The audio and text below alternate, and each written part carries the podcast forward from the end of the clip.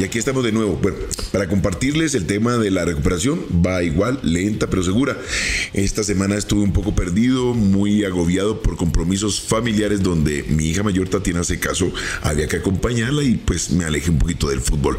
Y en cuanto a la Copa América Femenina 2022, ya una clasificada y los demás a esperar qué pueden hacer para acomodarse y jugar los próximos compromisos. Footbox Colombia, un podcast con Oscar Córdoba, exclusivo de Footbox. Y como te estaba contando, ya por ese grupo, o sea, el grupo B, Brasil ya está clasificado, un equipo que está muy por encima de sus rivales, 9-9 y no más esperando a ver quién puede hacer algo para clasificarse a la próxima ronda, entre ellos Argentina y Venezuela. Por el grupo A, Colombia muy bien posicionada, pero que un descuido de Chile tiene en este momento a Paraguay con muchas posibilidades, sobre todo lo empoderado y confiado en el momento de saltar a la cancha. Por ejemplo, se esperaba más de Venezuela en el partido contra Brasil. Me imaginaba que iba a haber una rivalidad más pareja, pero lamentablemente, como te digo, ese Brasil es una máquina, sus movimientos por los laterales, cómo encara por el medio, desde la parte individual, técnica y sobre todo física, se nota la diferencia. Isaura Biso y Oriana Altuve avisaban muy prontamente y sin embargo Venezuela nunca se recuperó. Solamente peleó, se paró de frente, pero no pudo contra esta Brasil que de verdad es demoledora.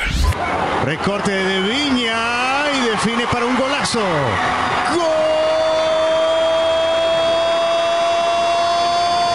¡Gol de Brasil!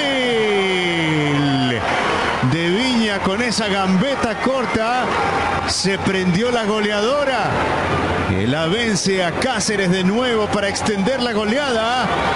Ahora Brasil tiene cuatro con doblete de Viña. Venezuela cero. Te voy a explicar más o menos lo que pasa en el grupo B. Ya Brasil está clasificada sin problema y seguramente va a vencer a Perú. Mientras tanto, Venezuela y Argentina se van a jugar una ficha importante para jugar las finales. Entendiendo que Venezuela, si no logra ese paso a la final, va a ser correspondido con el partido de consuelo para quedarse con la tercera casilla que le da la posibilidad de poder clasificar al repechaje internacional. De verdad que este Venezuela ha sido un equipo revelación, juguetón, alegre, muy bien llevado por parte de Deina Castellanos y de la goleadora Oriana. Son personas que han estado en nuestra liga dos o tres temporadas atrás y han hecho que la liga colombiana crezca de alguna manera. En dos temporadas, creo que no me estoy equivocando, esa es la verdad. Eh, van a tener que cerrar de mejor manera contra esta Argentina. Argentina que está muy bien afilada porque no nos olvidemos que ha sido el único equipo que le ha podido quitar un título a Brasil.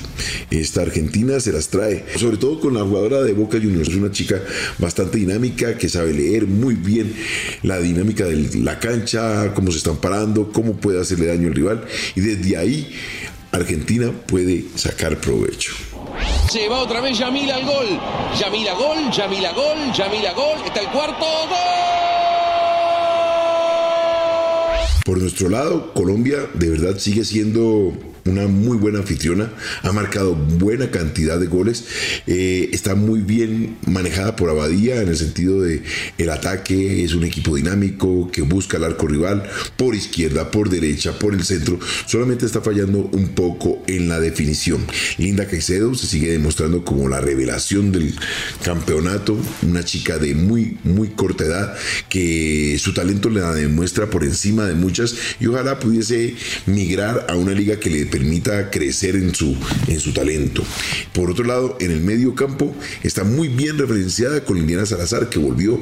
Es una chica que le da el balance al equipo, que se para en la mitad del terreno de juego, indica a sus compañeras su despliegue físico, le permite estar en todas partes y eso le da tranquilidad a quien está jugando a su lado. ¿Quién más? Lacey Santos. Lacey Santos es una chica que está demostrando esa calidad que ha asimilado en el fútbol de España, mostrando que es tanto lanzadora como jugadora que llega a marcar en el arco rival. Colombia lo que tiene que hacer es lograr la clasificación plena, un puntaje perfecto para evitarse a toda costa enfrentarse con una Brasil en semifinales. La manda por otro lado. Y a veces eh, rayo contra mis compañeros o en contra de mis compañeros cuando dicen que si no quiere ser campeón le tiene que ganar a todos. No, yo creo que para poder ser campeón también tiene que ser estratégico. Y cuando se da la oportunidad de enfrentar, entre comillas, al rival más accesible, pues te vas por ese lado. No tienes que perder la oportunidad, sino derivarte y encontrar en tu rival fortalezas y flaquezas para poder pasar a la próxima ronda. Es lo que a todos nos interesa, más allá de en qué momento lo vas a enfrentar. Para mí debe ser en la final. Ojo, Colombia tiene que revisar mucho el tema defensivo. Si bien en este torneo no ha tenido rivales que los vaya a forzar o por lo menos a inquietar, pero Ecuador sí le mostró que en cualquier momento lo puede poner a flaquear. Colombia se ha enfrentado siempre con selecciones de menor cuantía, a excepción contra Estados Unidos en esos partidos amistosos, y por eso se le ha permitido dentro de todo sentirse tranquilo y confiado en lo que su sistema defensivo le puede otorgar. Pero realmente es un equipo que es bastante permeable. Tendrá que revisar mucho para no flaquear y poder perder esa oportunidad de llegar a la gran final. Por el otro lado, Paraguay y Ecuador han demostrado que han crecido en su fútbol, no así Bolivia, que de verdad, si bien están apostándole a un proyecto a futuro, siento que está demasiado, demasiado lejos en relación al resto de las elecciones. Ni qué decir a una Brasil que le lleva a todas tres o cuatro escalones por encima. La verdad, uno entiende que ese compromiso de Chile contra Paraguay es lo que tiene descuadrado este grupo le dio aire, le dio tranquilidad, le dio confianza a esta Paraguay y hoy es, digamos, la piedra en el zapato para que esta Chile esté clasificada y ser una de las candidatas, sabiendo que ha tenido muy buenas presentaciones en mundiales y en olímpicos. Lo único que me cuesta decir y me duele decir es que lamentablemente la Comebol ha decidido que en este tipo de torneo como el suramericano se den clasificaciones a mundial, a olímpicos y a panamericanos. Esto no puede ser así. Yo creo que de alguna manera tenemos que darle equidad a las mujeres para que puedan participar y tener presentaciones en diferentes torneos internacionales y no venirte a jugar en una sola carta la posibilidad de acceder a estos torneos que son los que llaman la atención y hacen y permiten que las federaciones crezcan en su dinámica. Por el lado colombiano, el fútbol a nivel profesional de hombres, pues arrancando con muchos tira y encoge, un Nacional que no arranca, un Tolima que no arranca, muchas excusas, Junior por ahí, Millonarios que arrancó con muy buena dinámica. De verdad que uno en este momento, en lo personal, se puede decir que estamos muy pendientes de lo que está aconteciendo en la Copa América Femenina. Hay que darle la importancia, somos anfitriones, queremos mostrarle al mundo que apoyamos este tipo de torneos, que somos ese tipo de público que le gusta acompañar los diferentes eventos de la Comebol. Lo demostramos en la Copa del Mundo Juvenil, lo demostramos en la Copa América que se realizó por allá en el año 2001-2002, donde los colombianos nos volcamos a las canchas y acompañamos a cada una de las elecciones.